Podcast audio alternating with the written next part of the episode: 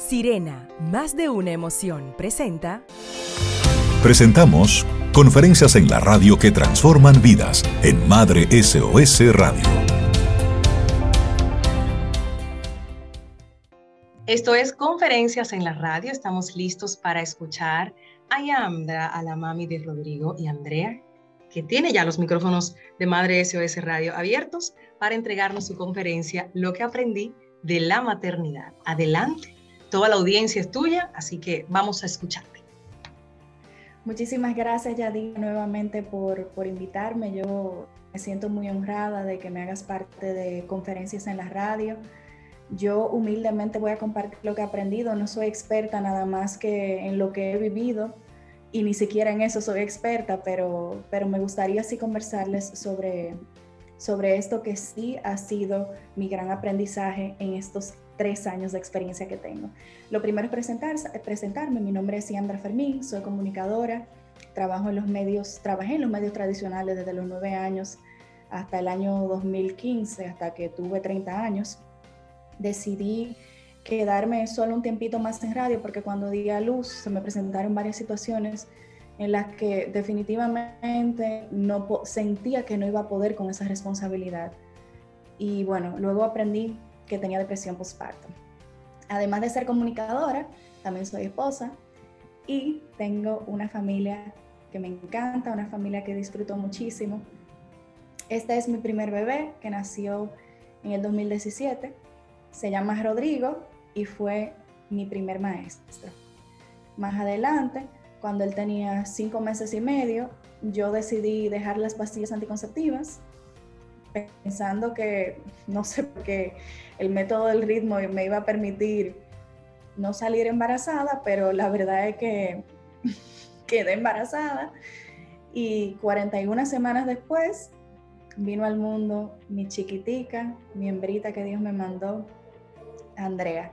Y de ser una familia de dos, de repente en dos años, éramos cuatro.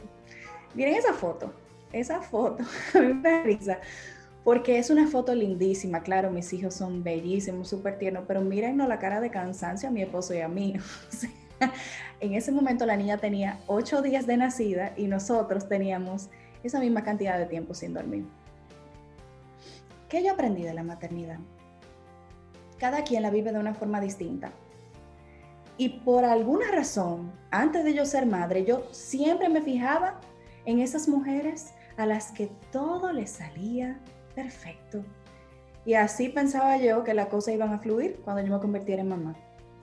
Lo primero fue que a las seis semanas, cuando hice mi primera consulta, estando embarazada, muy emocionada y nerviosa, el doctor me dijo que en una semana me iban a empezar las náuseas y que yo no iba a poder comer ciertas cosas y que todo me iba a oler mal.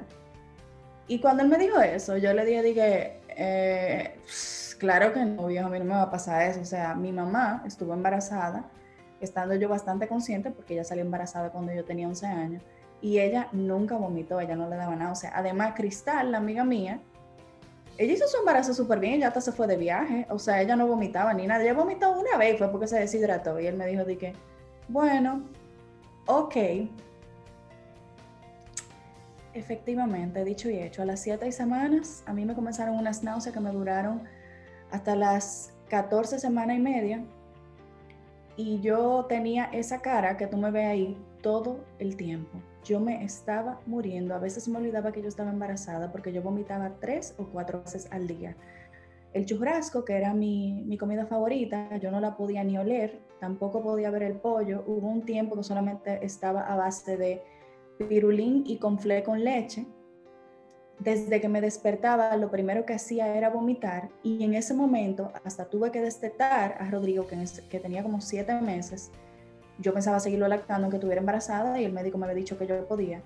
Tuve que destetarlo porque cuando él se despertaba en la madrugada, siendo un bebé de siete meses, lo cual es completamente normal, yo tenía que despegármelo del seno, dárselo a mi esposo e irme a vomitar al inodoro fue muy fuerte. De hecho, yo quisiera tener un tercer bebé, pero las náuseas son una de las cosas que me dan más miedo porque yo me inutilizo por, por unos meses. También había visto que las mujeres que daban a luz rebajaban inmediatamente, que entraban en su jean de una vez, que estaban nítidas, que estaban buenísimas. Y aunque yo tengo que decir que por causa de que yo me hice una cirugía plástica hace eh, dos cirugías plásticas, perdón, me hice los senos y una lipoescultura, por decirlo de alguna forma, es como una lipo de ancas, es como para moldear la cintura. Hace muchísimos años, yo tenía 22 años en ese momento. Y también quizás porque soy delgada, por mi metabolismo, lo que sea, porque todas las mujeres son diferentes. Yo sé que rebajé rápido, pero definitivamente mi barriga no quedó igual. Y todavía no está igual aparte de que volví a quedar embarazada a los seis meses. Pero esto fue en el posparto de Rodrigo, la foto de, la izquierda, esa que ves ahí es mi cuñada, mi suegra, y ahí está Rodrigo. Mírame mi barriguita. La foto de la derecha fue el posparto de Andrea, donde yo tenía ahí, qué sé yo, como tres meses que había dado a luz y todavía tenía el cuerpo bastante eh, extraño para como era antes. Los cambios del cuerpo en la maternidad post-maternidad, e-, es un duelo. Tú le dijiste a Dios al cuerpo que tú tenías antes, ¿verdad? Tú puede ser que vuelva a estar en la línea, puede ser que, que vuelva a estar en tu peso anterior, pero la forma de tu cuerpo varía. Eh, la cintura ahora es un poco más ancha, la barriga a lo mejor está un poco más flácida. Yo no soy la persona más disciplinada. Eh, hay mujeres que le salen muchísimas estrías, hay mujeres que, le, que tienen una flacidez muy grande. Y lidiar con eso, realmente es complicado, te rompe el corazón, la gente hace comentarios con, con cosas que, que, tú de verdad no quieres saber porque tú tienes pejo, tú no, tienes, tú no necesitas que nadie te diga que tú estás gorda, que tú estás fuera de línea, tú no necesitas que nadie te diga eso. A veces son los mismos esposos los que hacen sentir mal a las madres de sus hijos. No tienen educación emocional como para entender que eso simplemente no aporta nada. Y, y es duro, es, es un duelo, uno tiene que despedir su cuerpo anterior. Cuando uno queda embarazada, uno es una lotería, tú no sabes si se te va a explotar la barriga de estrías, tú no sabes si, si tú vas a engordar 70 libras y después rebajarla te va a dar muchísimo trabajo. Tú te puedes cuidar. Puede ser que tú no puedas cuidarte porque a lo mejor tú le estás dando prioridad a tu eh, equilibrio emocional, a lo mejor la forma de tu drenar el estrés que tú tienes o la situación incómoda que tú tienes comiendo. Pero es un duelo. Es un duelo y aunque en las redes sociales uno ve con mucha frecuencia que las mujeres vuelven a la normalidad, no le pasa a todas y hay que vivir con eso.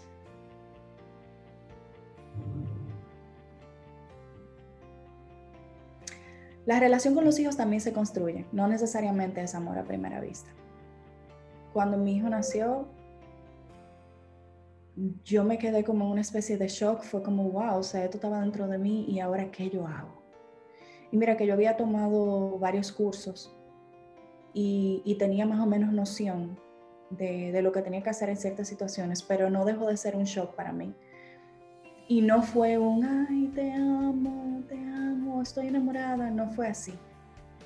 No fue así, después yo me enteré que, que yo tuve una depresión postparto, yo no me sentía conectada desde el primer momento yo siempre he sido muy franca, aunque eso en algunas ocasiones haga que la gente me juzgue, pero yo le pregunté a una amiga, óyeme, yo voy a querer más a mi hijo que a mi esposo, porque ahora mismo yo quiero más a mi esposo.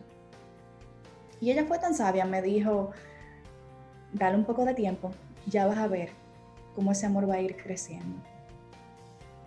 Y sí, ahora que mi hijo tiene tres años y que la chiqui tiene dos, y desde mucho antes, para ser honesta, la conexión de amor que yo tengo con ellos es abrumador. No se lo diga a mi esposo, pero los quiero más que a él. y en ocasiones siento que los quiero más que a mí misma. Creo que, que gustosamente seguiría haciendo muchos sacrificios para que ellos estén bien. Y no es algo que tengo que forzar, es algo que me sale completamente natural. La depresión postparto es real yo nunca leí de depresión postparto antes de quedar embarazada porque yo entendía que era contraproducente estar triste porque un bebé que tú has anhelado y que has deseado ha llegado a tu vida. Yo no entendía eso. De verdad que la depresión postparto nunca fue algo que a mí me interesó. A mí me interesó la lactancia, los cuidados básicos del bebé, cómo prepararme para el, parto vaginal. Pero depresión postparto, eso la verdad que yo nunca lo leí. Yo me sentía muy descolocada en mi posparto. Yo también tuve que vivir ese trastorno de adaptación. O sea, yo, yo tuve que vivir el hecho de, de que yo tenía 32 años en ese momento y durante esos 32 años yo hacía lo que a mí me daba la gana, pero ahora no, porque un bebé dependía de mí y yo tenía que hacer lo que él necesitara. Y eso en muchas ocasiones implicaba no poder hacer lo que realmente yo quería. Y cosas tan sencillas como cepillarme los dientes, darme un baño, comerme algo a la hora que yo quería, trabajar. A mí siempre me ha apasionado mucho el trabajo. De hecho, pienso que debería de trabajar un poco más eso porque de repente estoy trabajólica. Pero ah, yo extrañaba mucho trabajar. Y entonces cuando tenía el tiempo de hacerlo, porque finalmente el niño se durmió, mi mente estaba nublada, no tenía creatividad, me sentía muy cansada. La falta de sueño me, me estaba haciendo mucho daño yo sé que todo el mundo tiene necesidad de sueño diferente. Yo sé que hay mujeres que pueden dormir cinco horas y también, o que pueden dormir tres horas y también, pero si yo no dormía una cantidad de horas en la noche, yo simplemente no servía para nada el otro día. Me ponía agresiva, me ponía de muy mal humor. Peleaba con todo el mundo. Mi primera pelea real con mi esposo, desde que éramos novios, fue con falta de respeto y todo, porque lo mandé a la M esa vez. Después, evidentemente, le pedí perdón y después de eso incluso tomó terapia. Pero la primera vez que eso pasó en toda nuestra historia fue porque yo no había dormido bien el día anterior. Entonces, sí hay que leer sobre depresión postparto, sí hay que leer sobre, sobre cuáles son esos síntomas para que si tú puedes identificar alguno, busques ayuda inmediatamente, porque yo vine a darme cuenta de que yo tenía depresión postparto cuando ya yo estaba embarazada de nuevo y me empezaron los malestares. Ahí vi como unos cambios en mis hormonas, porque como te cuento, yo hago muy, muy, eh, muy mala barriga, yo hago malestares durante los tres primeros meses y, yo, pues como que se me hizo un clic en el cerebro y yo dije, a lo mejor las mismas hormonas que me tienen vomitando son las hormonas que me tienen ahora medio rechazando al niño. Y cuando fui y me hice un, examen para ver si tenía depresión postparto, se descubrió que tuve en el postparto y que tenía en ese momento que estaba embarazada nuevamente y que todavía yo estaba en el postparto de mi primer bebé porque todo fue muy rápido.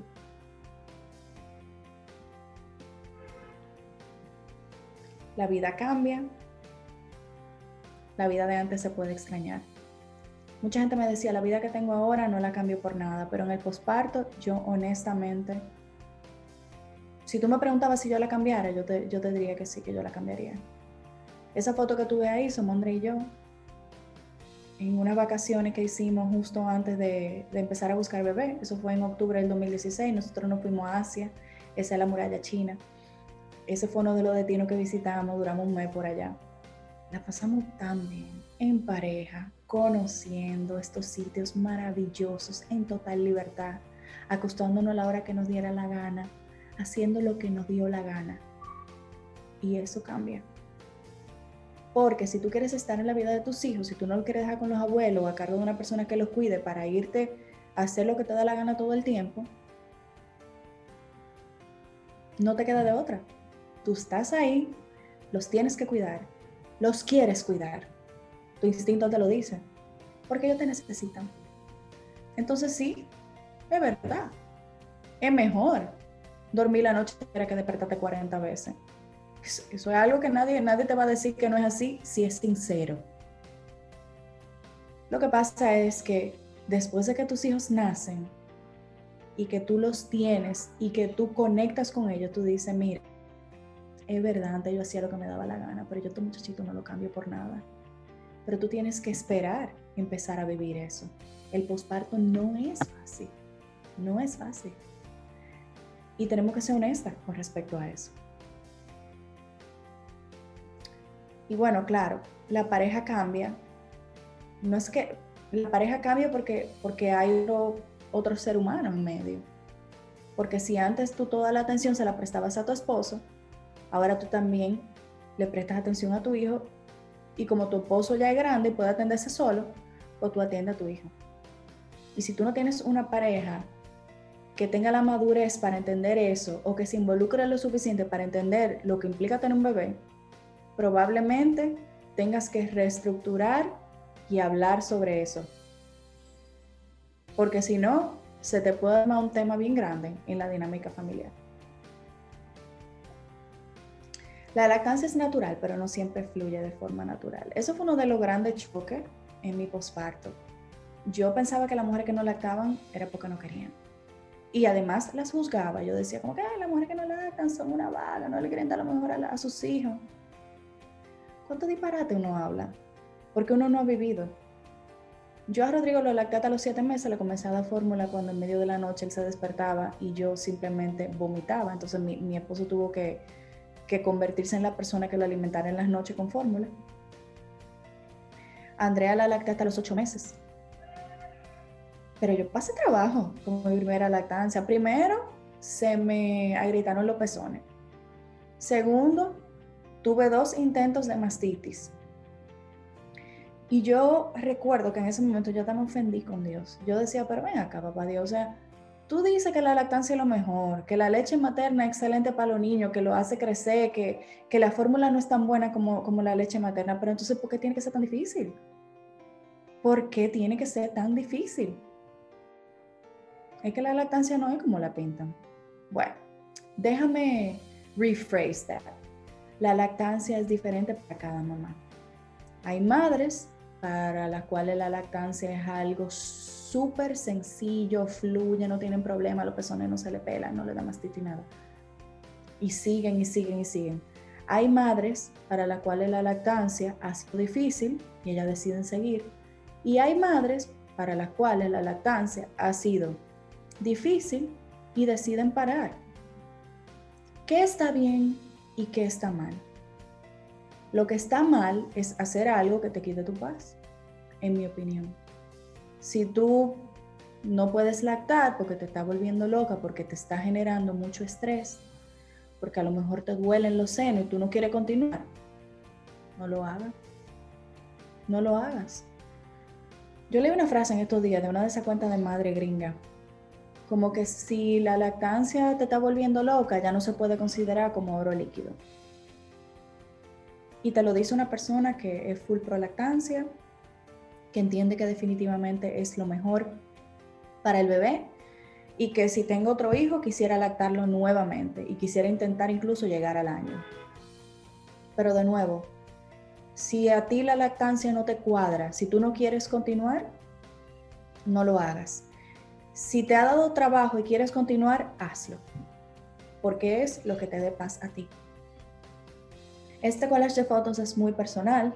Aquí sale Rodrigo con un bobo. Yo nunca pensé que mi hijo iba a usar bobo.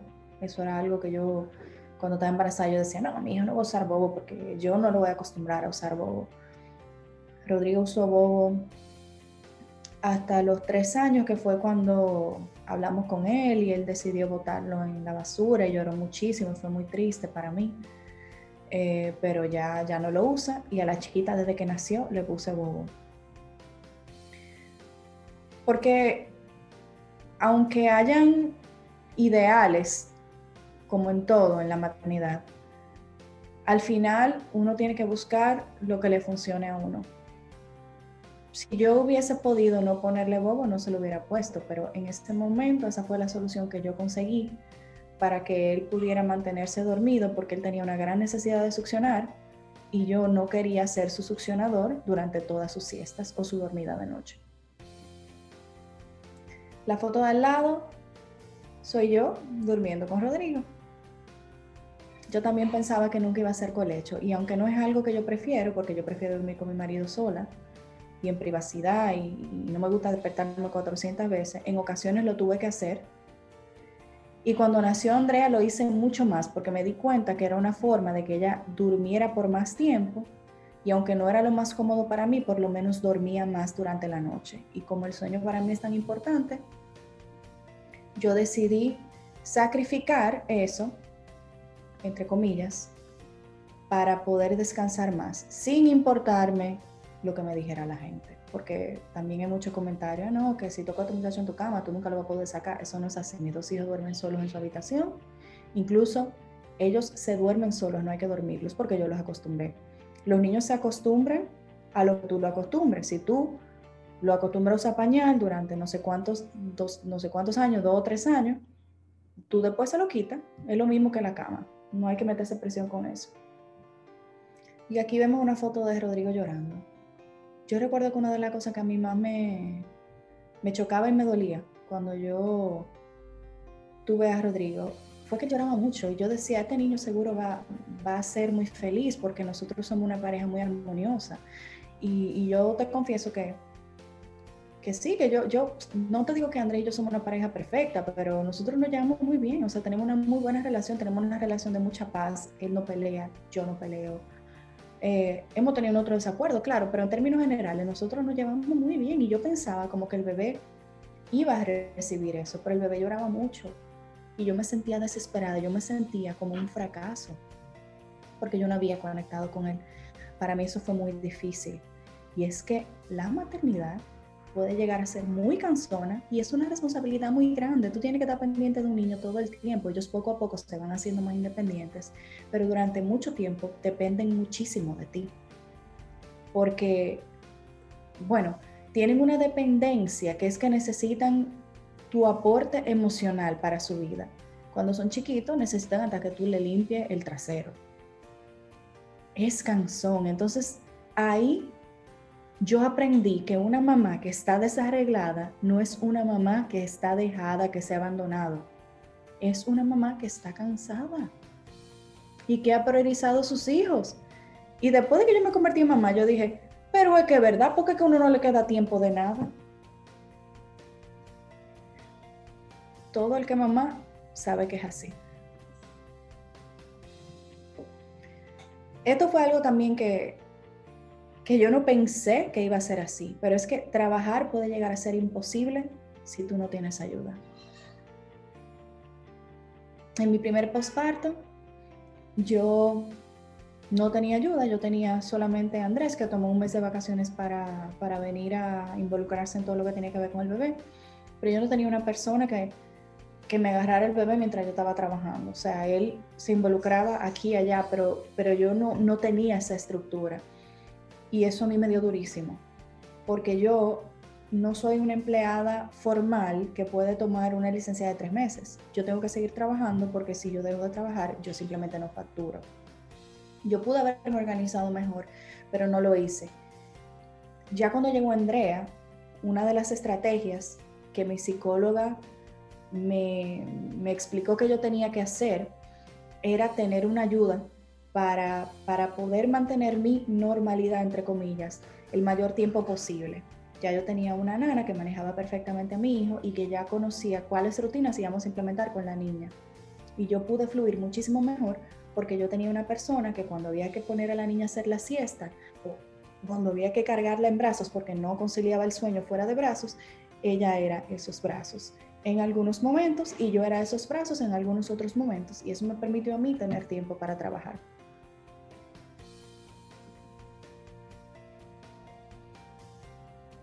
Hay que fluir. Hay que fluir a veces uno tiene esos ideales. Mira, no le voy a poner bobo, va a dormir en su cuna del primer día, ese niño solamente va a comer comida orgánica, ese niño no va a ver televisión hasta que cumpla cinco años, ese niño, todo eso está bien, debe de ser.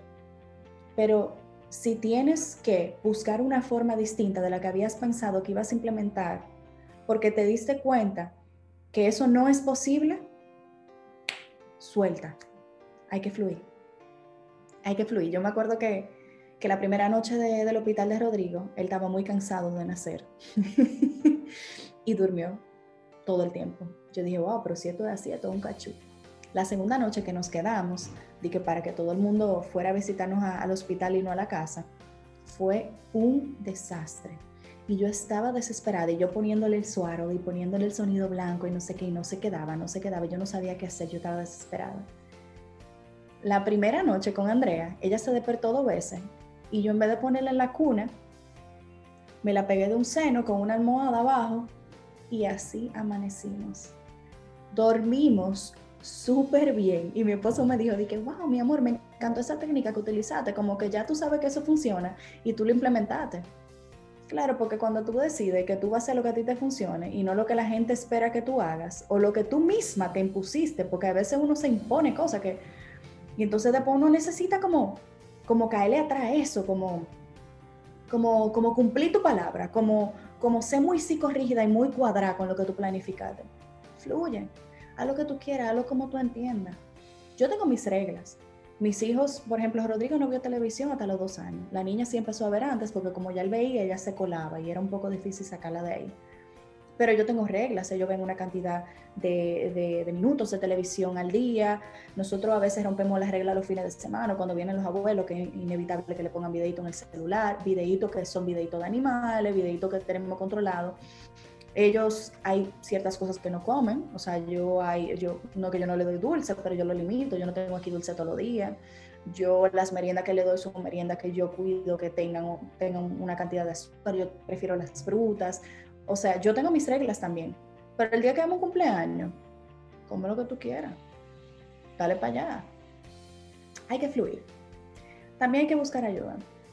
Si tú quieres ser la super mujer que lo hace todo, porque entonces tú conchale, yo me di cuenta de eso cuando yo di a luz, yo dije, pero qué imposible, es imposible mantenerte bien físicamente, o sea, ir al salón, o secarte tú mismo el cabello en tu casa, o lavártelo todos los días, qué sé yo, estás fit, haces ejercicio, comes saludable, o sea, eso significa que tienes que cocinar tú, ¿verdad?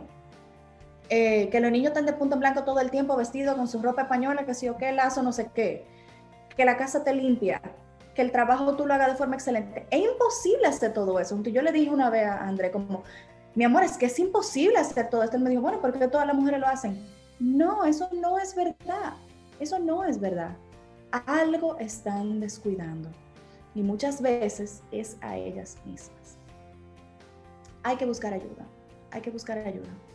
Yo tengo mi ayuda. Es una persona de, de, de que es mi asistente aquí, doméstica que me ayudan todo. O sea, ella en momento cuida a los niños, en momento cocina, en momento limpia. Y yo estoy trabajando e interviniendo en las rutinas de los niños, compartiendo con ellos, claro, porque trabajo desde la casa. Cada quien tiene su forma. La forma mía no es la perfecta. La forma tuya, la que a ti te conviene, tu forma perfecta es la que se adapta a tus necesidades, la que te dé paz, la que, la que se adapta a tus circunstancias. O sea, si tú no puedes pagar una nana y tú necesitas trabajar y tú estás trabajando desde la casa y tú tienes que sentar a los muchachos enfrente a la televisión, eso es lo que tú vas a hacer. Porque eso es lo que tú puedes hacer. Entonces, cada quien tiene una forma. Y que una mamá quiera venir a juzgar la forma de otra, pienso que es una falta de empatía muy grande. Pienso que es mejor callar antes de pecar de estar hablando sin saber yo creo que hay, si hay un aprendizaje grande, grande, grande, que yo te puedo decir que este es el aprendizaje de mi, de mi, de mi maternidad, es dejar de juzgar. Es dejar de juzgar. Yo silenciosamente juzgaba a las amigas que, eran mamás. Ay, que tú sí eres tal cosa y que tú como tú puedes durmiendo con ese muchacho. Entonces mira mucho, ese muchacho en el medio o tú no le das disciplina. Tú tienes que, pedirle permiso y preguntarle a un niño de que para poner una camisa, ponle eso y ya, y que llore, ¿qué importa? Si, si no duerme en su cama, déjalo ahí, tráncale la puerta. Uno no sabe lo que uno está hablando. Uno, después de que se convierte en madre, uno genuinamente se preocupa por la salud mental y emocional de ese muchachito. Ya no es ni siquiera lo que tú quieras. Es que ya eso no es importante. Es verdad, en momentos sí, en momentos te da pique, en momentos tú dices, pero Dios mío, ¿por qué hay que repetir tanto, tanto algo? Y tú pierdes la paciencia. Pero tú te estás preocupando por ese ser humano, que aunque ahora es chiquito, él va a crecer. Entonces, no es verdad. No es verdad, bajo ningún concepto, que uno tiene ese derecho de estar juzgando a las demás. Aquí hay mucha madre soltera, mucha madre soltera que no solo no conviven con, el, papá del hijo o de los hijos, sino que tampoco reciben absolutamente ningún tipo de ayuda económica o de involucramiento en la rutina de los niños, porque criar un muchacho es un gran trabajo un gran trabajo. Y esas mujeres tienen que hacer lo que tienen que hacer. Tienen que salir a trabajar, tienen en ocasiones que dejar a sus hijos a cargo de otras personas. Hay veces que para poder hacer una cena tienen que llamar a alguien para que te lo agarre. O sea, son muchos los retos que hay que enfrentar. Sin embargo, a las madres solteras se les juzga muchísimo. Yo creo que las madres solteras son superheroínas partiendo desde el punto de vista de que yo, que sí tengo ayuda y que sí tengo un esposo, a veces no sé ni cómo voy a hacer las cosas. Sin embargo, estas mujeres están solas y lo hacen. Ah, que no lo hacen perfecto, pero ¿y quién lo hace perfecto? Tú lo haces perfecto. Entonces, vamos a soltar un poco, vamos a dejar el juicio. Esto es algo a lo que yo siempre vuelvo en, eh, cada vez que hablo de la maternidad, el no juzgar, el no juzgar, el no juzgar. La maternidad es maravillosa, no es perfecta. Pero sin dudas, la maternidad es un aprendizaje constante, no de los niños. Los niños, claro, los niños están aprendiendo de todo. Los niños aprenden hasta de la lluvia que cae que ellos ven por la ventana. Nosotros como seres humanos estamos aprendiendo. Nosotros nos convertimos, si no lo proponemos, mejores personas. Nosotros llegamos a una profundidad de, entender la intríngulis del ser humano. O sea, para mí es sorprendente el descubrimiento de que si tú a un hijo le creas miedo y le dices que él tiene que obedecerte simplemente porque tú lo dijiste, tú le estás diciendo a él que cualquier autoridad le puede decir lo que él tiene que hacer y que él no tiene ningún derecho a cuestionar. Entonces tú estás criando un ser humano que no va a cuestionar. Y cuando no cuestiona a otra persona, tú no le puedes pelear, porque eso fue lo que tú le enseñaste. Y eso es solo una de las aristas. Eso es como, eso es como y yo eso es algo que yo ni lo pensaba. O sea, cuando yo no era mamá, porque no, los muchachos tienen que obedecer, porque... Y ahora es como, no, eso no es así. O sea, hay que explicarle. Hay que explicarle. Y hay veces que uno quiere tirar la toalla, hay veces que uno se desespera, hay veces que uno no quisiera explicar porque, contrale, porque yo tengo que explicarte que tú tienes que comer.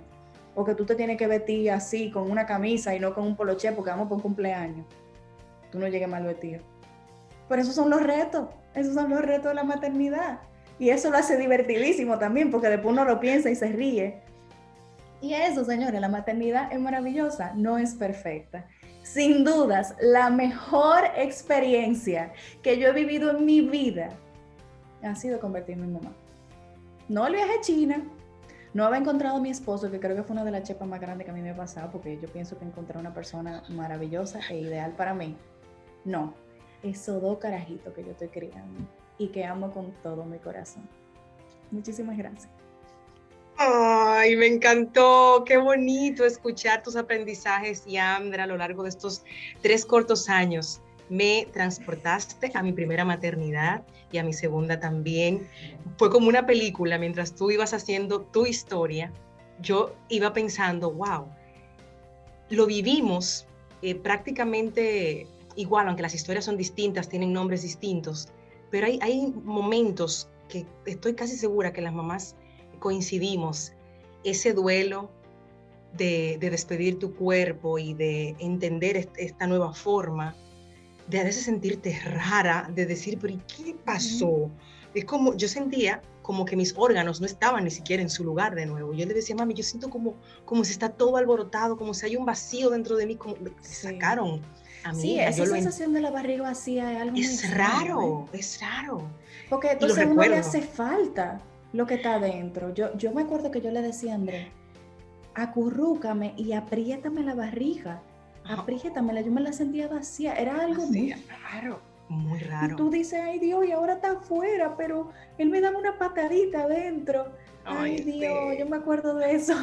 Y uno, y uno dice, ¿será que estoy bien, estoy mal? Porque él es como un extrañar, y, y esto no lo dice mucha gente, es como un extrañar tener de nuevo esa sensación de vida dentro de ti y de sentirte llena y como de llevar a tu hijo a todas partes sin, sin tener que dejarlo expuesto al mundo, a la vida o a cualquier cantidad de cosas que le pasan a uno por la cabeza, pero es este nuevo cuerpo como que tú no lo entiendes hasta muchos meses después.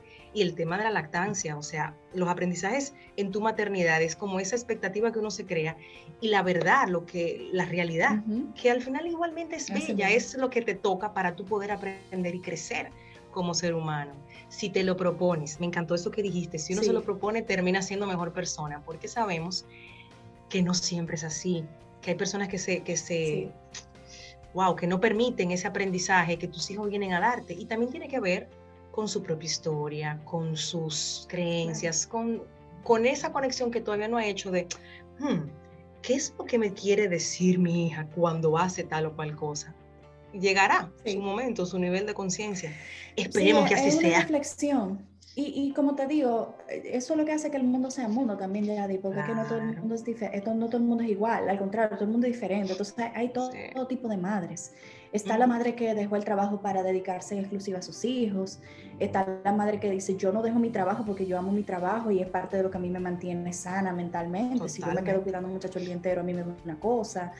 Eh, está la mamá que tiene a los hijos, pero, pero decide que, qué sé yo, que se va de viaje no sé cuántas veces al año, pero no sé qué. Pero es que eso también es ser madre. Eso es ser madre. Es que en esos tres casos que yo te, que yo te he mencionado, no hay una mamá mejor que otra.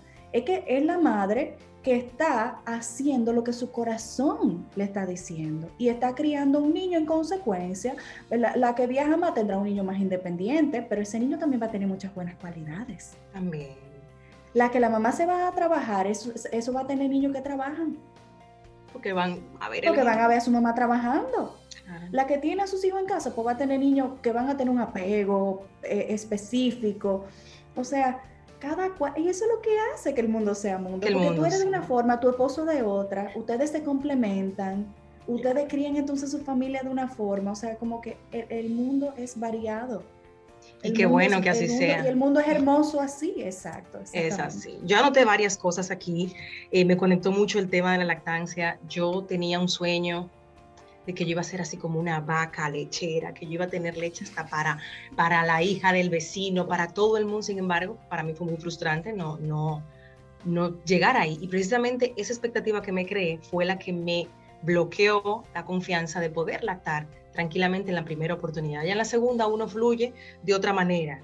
Anoté tres cosas aquí que yo creo que la maternidad necesita. Déjame decirte algo de la lactancia. Ay, sí, cuéntame. Que, que, yo juraba que también yo iba a llenar un freezer. Yo dije, no, yo voy a hacer una vaca lechera, yo voy a llenar un freezer. Entonces ahí, ahí aterricé con el tema de que primero yo no producía una cantidad, mm, o sea, extraordinaria de leche también tuvo que ver, después me enteré, oye, esto, tú sabes que yo me hice un aumento del busto y aunque yo me hice un aumento del busto cuidando mis, mis conductos mamarios y yo sí pude lactar, hay unas partes del seno, que es donde están las cicatrices dentro del implante, que no tienen sensibilidad. Entonces, esa parte no se puede estimular igual que las partes que sí tienen sensibilidad. Y por esa razón, quizá mi producción de leche fue menor.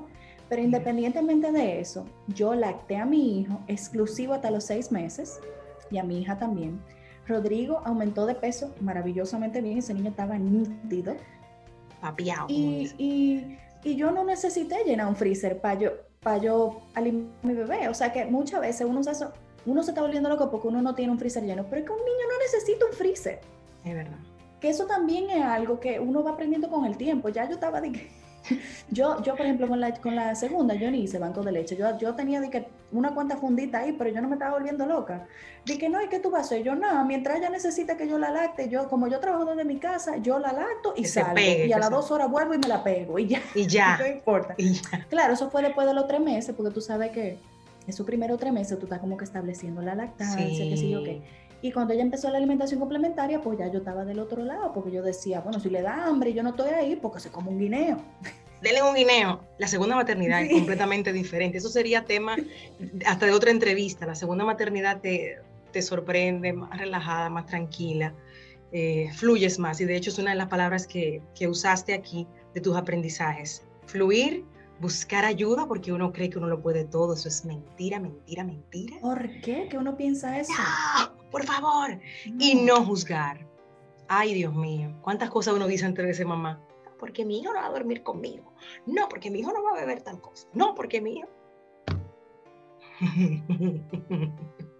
Sí, te conviertes en mamá y te, y te, encuentras como, ok, ya, yo hice colecho y no hice el colecho por todas las cosas buenas que dicen, que, que, respeto mucho y que entiendo que sí, que son ciertas. Yo hice colecho porque yo necesitaba dormir y mi esposo dormir y descansar. Digo, si esa es la única manera, bienvenidas todas, vengan son Exacto. O sea, fue por algo, por algo de, ser práctica, de resolver. O sea, si tú si te deja dormir, pues mira, dale para allá. Yo a veces le digo a las amigas, no, que niño no me dormir, cuéntalo contigo. Ya, ya es lo contrario.